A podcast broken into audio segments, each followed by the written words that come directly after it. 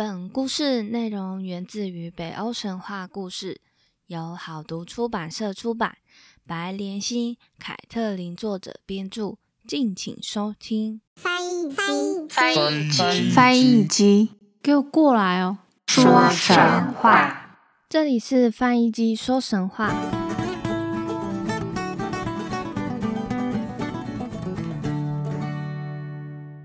欢迎收听翻译机说神话，我是翻译机。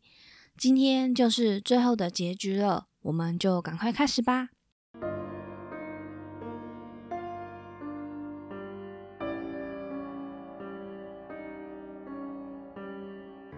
上集我们在最后提到顾德伦远嫁阿特利王，但是阿特利王却惦记着西古德的遗产。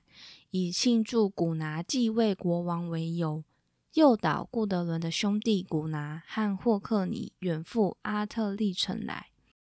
他们被突如其来的阿特利军包围在城门前，兄弟俩誓死不说财产的确切位置，就被阿特利王一声令下射箭。这一集呢，出场的人物有顾德伦。尼布隆根国国王的女儿相恋西古德，西古德死后，因母亲强迫，在不愿之下下嫁给阿特利王。阿特利王顾德伦的夫君耍诈，想要害死顾德伦的兄弟。古拿继任为尼布隆根国国王，为顾德伦的大哥。霍克尼为顾德伦的二哥。史凡西德。顾德伦与西古德所生下的女儿约纳克为约纳克国的国王，叶梦雷强国国王，毕奇叶梦雷国王的顾问，兰德菲为叶梦王的儿子。那故事就开始喽，在一声令下射箭之后。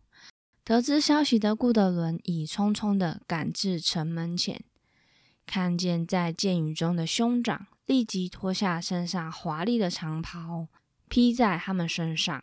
顾德伦跟哥哥说：“你们怎么还会来呢？为什么不听我警告呢？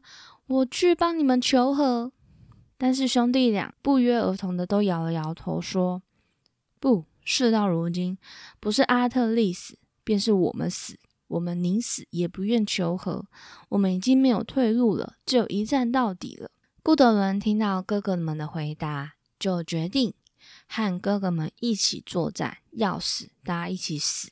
一场激战下来，城前战死的军人尸体堆积如山，鲜血染红了广场。古拿这边只剩下少数身受重伤的军力，古拿已经被俘。霍克尼仍挥舞着长剑，奋勇杀敌。他杀死了二十名勇士，不愿投降。阿特利军其实这边也损失不少。阿特利王的心腹二十五名勇士已牺牲十九名。阿特利王在一怒之下，派出更多军队来支援。霍克尼终于被俘。而这个阿特利王呢，本来想要杀被俘的霍克尼，但是王妃顾德伦的一位心腹就跟气头上的阿特利王说：“我的君王呀，我看这个人过些时候再行刑吧，也许还可以从他口中套出话来呢。”阿特利王一听到他的谏言，决定先将霍克尼关进大牢中，霍克尼暂时免于一死。急于找出宝藏地点的阿特利王，命人将古拿押上前来，迫切的询问黄金的长处。但古拿却很漠然的说：“要我说出黄金的长处可以，但在那之前，我要亲眼看见染着鲜血的霍克尼心脏才行。”阿特利王听到，就命人去取刚处决的人的心脏前来，并告诉古拿，他将呈上霍克尼的心脏。古拿一看，便露出一脸鄙夷的神色。他说：“这个肯定不是霍克尼的心脏，而是某个贪生怕死的奴隶吧？你瞧，他的心到现在仍然不停的颤抖，可见他被处决时有多么的害怕。”阿特里瓦没想到自己的伎俩一下子就被拆穿了，逼不得已之下，只好命人真的剖开霍克尼的胸膛，将他的心脏活生生的给挖出来。那古拿呢，在仔细看到这个血淋淋的心脏，就流下悲伤的眼泪，说：“霍克尼，你真是了不起，果然是我的好兄弟。即使承受如此大的痛苦，你仍然半点颜色都不变。现在你死了，我便放心了，这样我不必担心你为守密而承受拷问的折磨了。”古拿看着霍克尼的心脏，低语后，便从容的对阿特利王说。现在霍克尼已死，我再无后顾之忧。我是绝对不会将藏宝地点告知你的。现在知道这个财宝的人只有我了，而我是永远不会再开口了。哈哈哈哈哈！古拿说完之后呢，就紧闭双唇，再也不开口说任何一个字。阿特利王自己的苦心功亏一篑啊，他非常的紧张，也非常恼恨，所以他就用尽了各种方法，都无法使古拿开口，便命人呢将他的双手绑住，押入一间关着上百条巨大毒蛇的石牢，在天花板上、地上和四周的墙壁上都爬满了巨蛇。这个时候，听到哥哥古拿被押入毒蛇牢中的王妃顾德伦，匆匆的就带着一架竖琴赶来。他将竖琴放到古拿的脚边，示意要他弹奏竖琴，以用乐音催眠毒蛇。古拿呢，就伸出脚趾，将竖琴勾到旁边，用他的脚趾代替双手，就弹奏起美丽的琴声。这些毒蛇呢，纷纷就陷入沉睡。但是其中却有一条毒蛇，不知道为什么，它都不会被这古拿的琴声给催眠。最后，他就爬到了古拿身边。张口往古拿的心口一咬，古拿的全身逐渐变成紫黑色，蛇毒已经蔓延到他的全身。不久，古拿便中毒身亡。顾德伦知道自己的兄长都死于非命后，本来也想要自杀，随兄长而去。但是这样子一死，我就放过杀害兄长的仇人了。所以他下定决心，一定要亲自报了这杀害兄长之仇不可。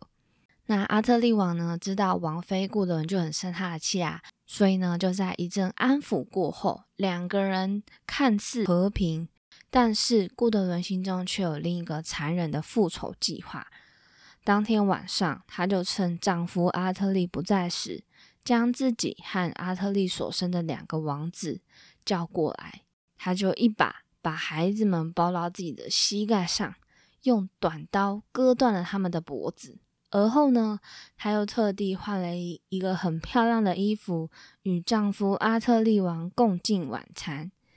那期间，阿特利王就是吃的十分高兴，顾德伦呢却一口也都没有碰。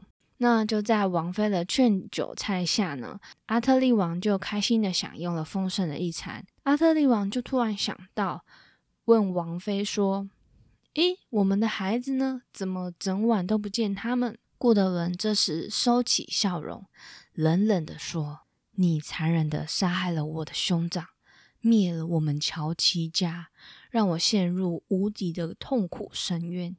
现在我也要叫你尝尝痛失亲人的滋味。告诉你吧，你已经没有孩子了。今晚你喝下的是混有他们鲜血的酒，吃下的是用他们心脏烤成的肉串。”而他们的头颅正在你的碗中，你自己睁眼看看吧。阿特里王一听就吓了，把手中的杯子都打翻了。他就跟顾德伦说：“你真的是狠心的女人，可怕的女人。”他说完呢，就感到一阵恶心，就边吐呢，边勉强拖着沉重的脚步走回自己的卧房当中。顾德伦这时唤来霍克尼的儿子尼布隆古。他们一起走到阿特利王的卧房，顾德伦走进阿特利王，拔出贴身带着的短刃，毫不犹豫地刺进了他的心脏。之后，他在趁夜深人静的时候，放了一把火焚烧王宫。整个布德利王族在顾德伦坚决的复仇之心下，就这样走到了尽头。而乔奇家最后一个族人顾德伦在复了仇之后。找到自己与前夫西古德所生的女儿史凡西德，带着她一起离开阿特利王城。本来他们呢就来到了一个宁静的海边，本来呢他们是想要打算抱了许多石头在身上，然后一起跳下海。或许他们两个人注定命不该绝，一阵又一阵的海浪把他们呢送到一个叫约纳克的领地来。约纳克王的家臣呢就发现了顾德伦母女，见他们衣着高贵。感觉很不平凡，所以呢，他们就送到了约纳克的王宫中。顾德伦就在约纳克王吩咐的侍女用心照料下，渐渐恢复神智及健康。约纳克王一看见美丽绝伦的顾德伦，就爱上了她，决心迎娶她为王妃。那他见这个约纳克王如此真心的对待他和他的女儿史凡西德，心中非常感动。转念一想。嗯，也许是上天要他好好活下去，所以他就答应了约纳克的求婚，从此与史凡西德在约纳克国居住了下来。婚后的顾德伦呢，非常的幸福。他为约纳克王生了三个王子，分别是海姆迪、塞尔利和艾尔夫。那这边呢，因为后面出现的次数会稍微少一点点，所以我们在这里呢就简称大王子、二王子跟小王子。这三个弟弟呢，跟史凡西德就一起在宫中长大。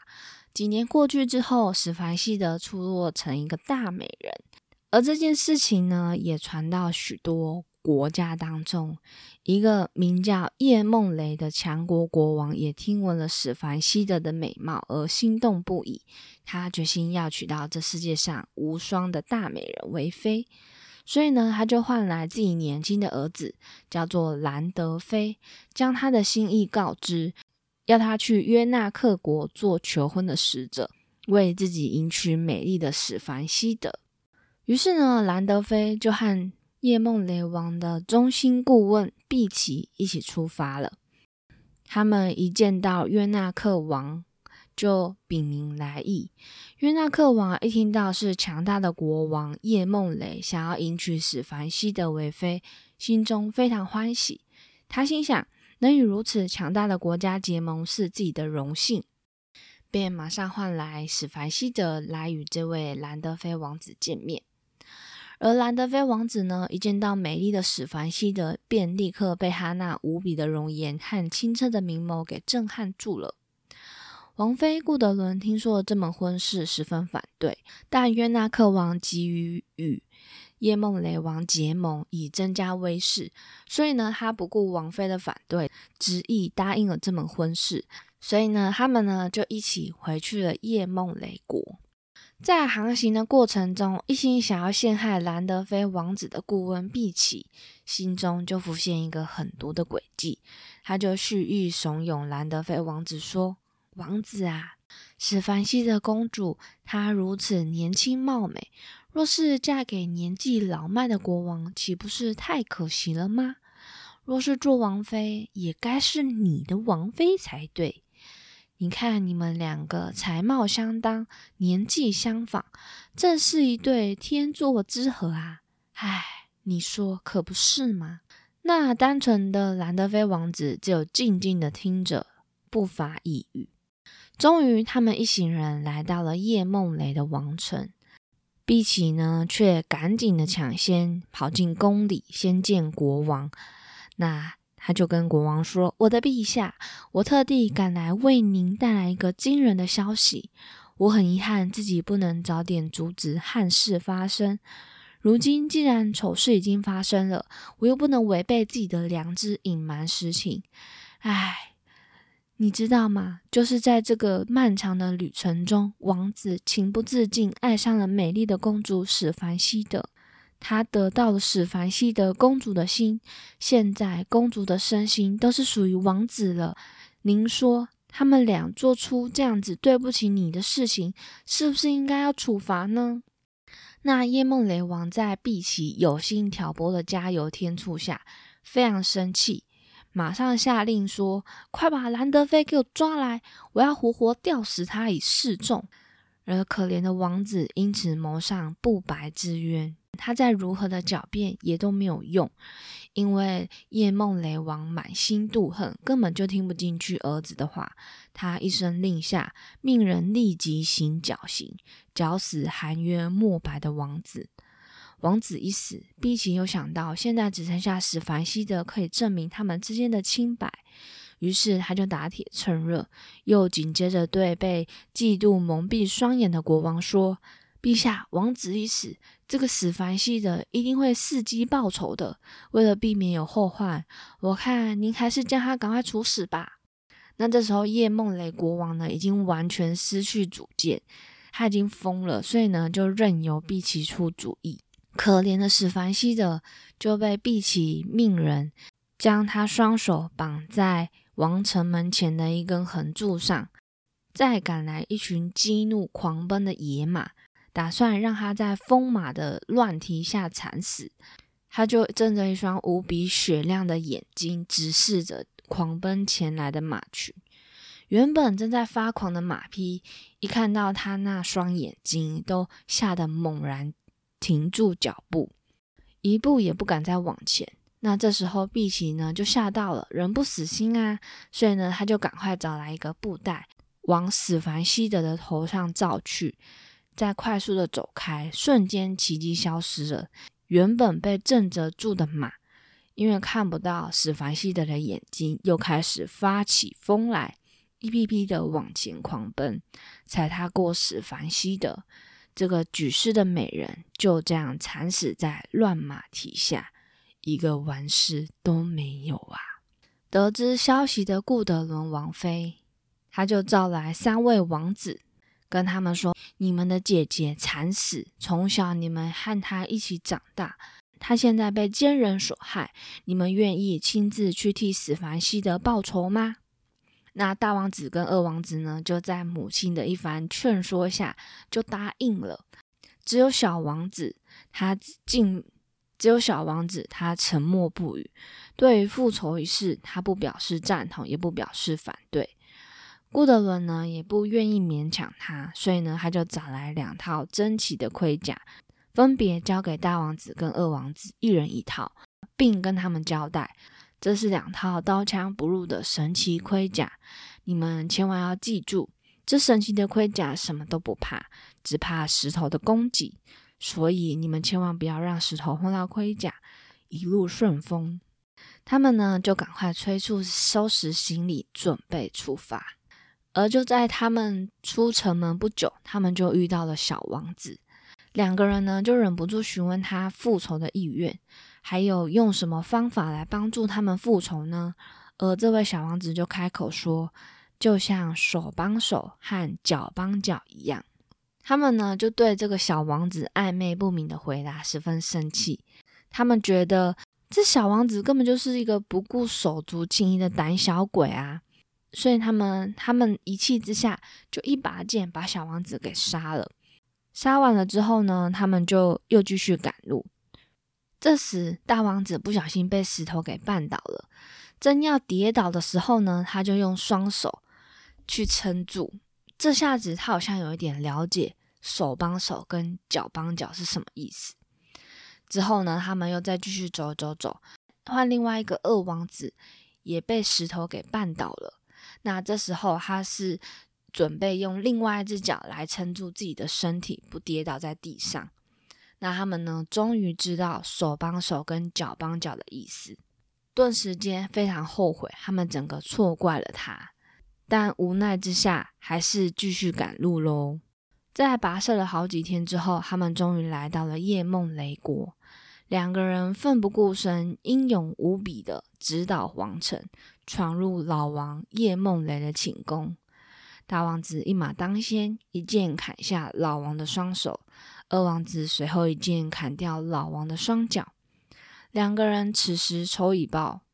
而这时宫中的卫士大喊：“刺客！有刺客！”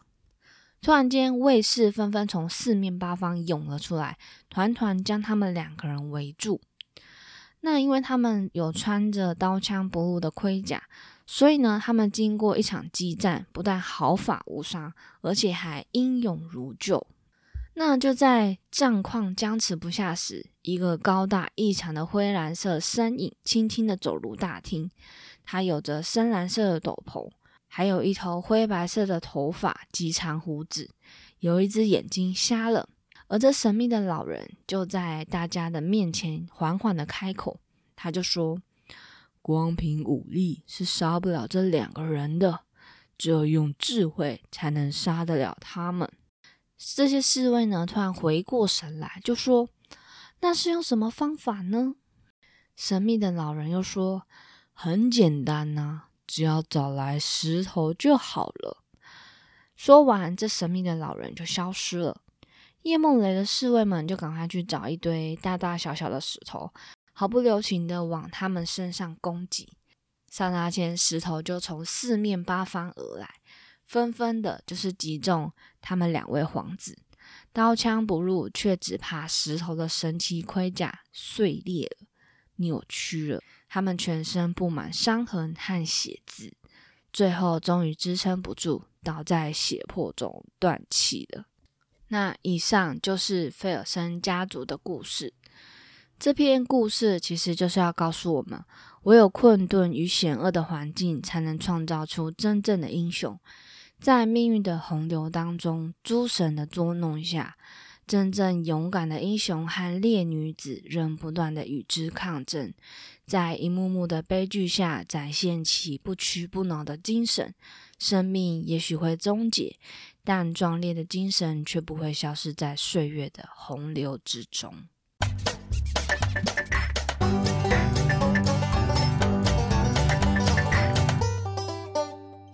所以费尔森家族就只剩下顾德伦一个。诶，不对啊，顾德伦好像也不是费尔，好像也没有跟费尔森有关系。所以费尔森家族的血缘就此断了。最后一个指示就是那个史凡西德嘛，最后还是被乱马给踩死。那我觉得呢，这一集其实有一些些部分其实还蛮想要吐槽的。我想想看，嗯。那我现在讲比较聪明的地方好了，在我就是我在工作的时候，我未教的时候，一定要先讲好的，然后再讲不好的，这是这是我们学校老师教的。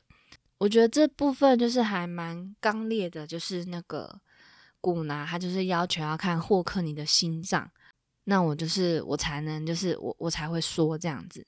那其实这个愚蠢的阿特利王就不知道这是一个计谋啦，因为。古拿他就是想要让霍克尼死的比较干脆一点，不用再执行什么拷问，然后要考出宝藏的位置，所以他就是因为就是要让他死的比较干脆，因为他知道他自己嘴巴很硬是可以承受许多拷问的，他但他不想让他的兄弟也承受拷问这件事情，所以呢，他就决定要让兄弟死的痛快，所以他就要求。阿特利王要拿兄弟的心脏给他看，那我觉得这是一个还蛮不，就是也不是说还蛮不错，嗯，我觉得这是一个还蛮刚烈、还蛮聪明的一个方法，但是就是要牺牲啦，毕竟在那个时候感觉好像没有转圜的余地了。对我自己觉得，古拿跟霍克尼可能就是因为在害死了西古德之后，自己有一种愧疚的心理吧。应该也没有想要再活下去的念头了啦，应该就觉得这个可能是他最后一里路，所以呢，要死就干脆死的壮烈一点。好，那接下来呢就要开始来吐槽喽。你不觉得就是嗯，弹奏竖琴，然后让蛇催眠这个部分，就觉得哎，你是不是在抄哈坡梗啊？哈坡就是用那个音乐去催眠那个三头巨犬。然后让他们睡着嘛，那这个是不是？而且还用脚趾头弹竖琴诶，大家知道竖琴就是它是用手指就是这样子拨拨拨拨拨，但是有的时候它还是要有那种。跨的，就是比如说手掌打开那种跨音阶的，那脚趾头怎么可能呢？脚趾头真的，虽然说有一些些可能双手不方便的人，他脚趾头就会很灵活，但我觉得古拿应该是没有厉害到可以马上就是用脚趾头来弹奏，诶，还是说他其实平时就有在练呢？我觉得就是呃，有一只毒蛇并没有被他催眠，也是蛮瞎的。到底是什么毒蛇呢？我觉得可能就是奥丁变的毒蛇。但我觉得毒蛇，但我觉得蛇好像听也不是很好诶、蛇都是靠那个啊感应的啊，气味感应啊，对啊，他他怎么可能听得到呢？说不定蛇是一个很大的重听，刚好那只蛇就是重听的比较严重，所以他就没有听到音乐。再来就是这一集其实有太多出现以前的场景，像是顾德伦把他与阿特利王所生的孩子都杀掉，那就是跟好像是前几集前面呢，就是悉尼为了要养成复仇之人，他把与西格所生的孩子都送给西格蒙去抚养。那西格蒙觉得嗯这个不行，然后悉尼就会忍痛把他杀掉。不觉得这情节完全一模一样吗？再来就是顾德伦把阿特利杀了之后，又放了一把火焚烧王宫，这是也是 The Same，跟之前出现过的一样，也是悉尼的部分。好像他就是把西格尔给杀掉之后，自己呢也是放了一把火烧了王宫，但是他就是在那一场的火灾就。离开了，而顾德伦是有继续活下来这样子。以上就是想要跟大家分享这一集中有出现过以前的片段。然后我一直不懂碧琪，我一直不懂碧琪为什么要陷害兰德菲王子跟史凡西德？诶，是不是因为他的名字跟碧琪就是音很像，所以呢，他就是在这个故事里面要担任就是。碧琪的角色这样子，我觉得他有点莫名其妙啊。还有兰德菲王子是有爱到他吗？还是说兰德菲王子可能之后会变成国王？那碧琪怕自己的地位会不保，所以就先下手为强。我可以知道说他为什么要杀史凡西的，因为史凡西的就是可以证明他们之间是清白的。那但是我就不懂为什么还要弄那个兰德菲王子。我觉得这一集中最可怜的是兰德菲王子，就莫名其妙的出场，然后替自己的父亲呢去迎迎娶一个，替自己的父亲迎娶一个跟同年龄相差不多的女子，而且还是大美人。然后他又非常的单纯，一心呢只想要完成父亲所交代的事情。回国之后呢，就莫名其妙的就被自己的父亲冤枉了。还立马判了死刑，哦，我觉得真的是太冤枉了。好，那以上呢就是有关费尔森家族所有的故事。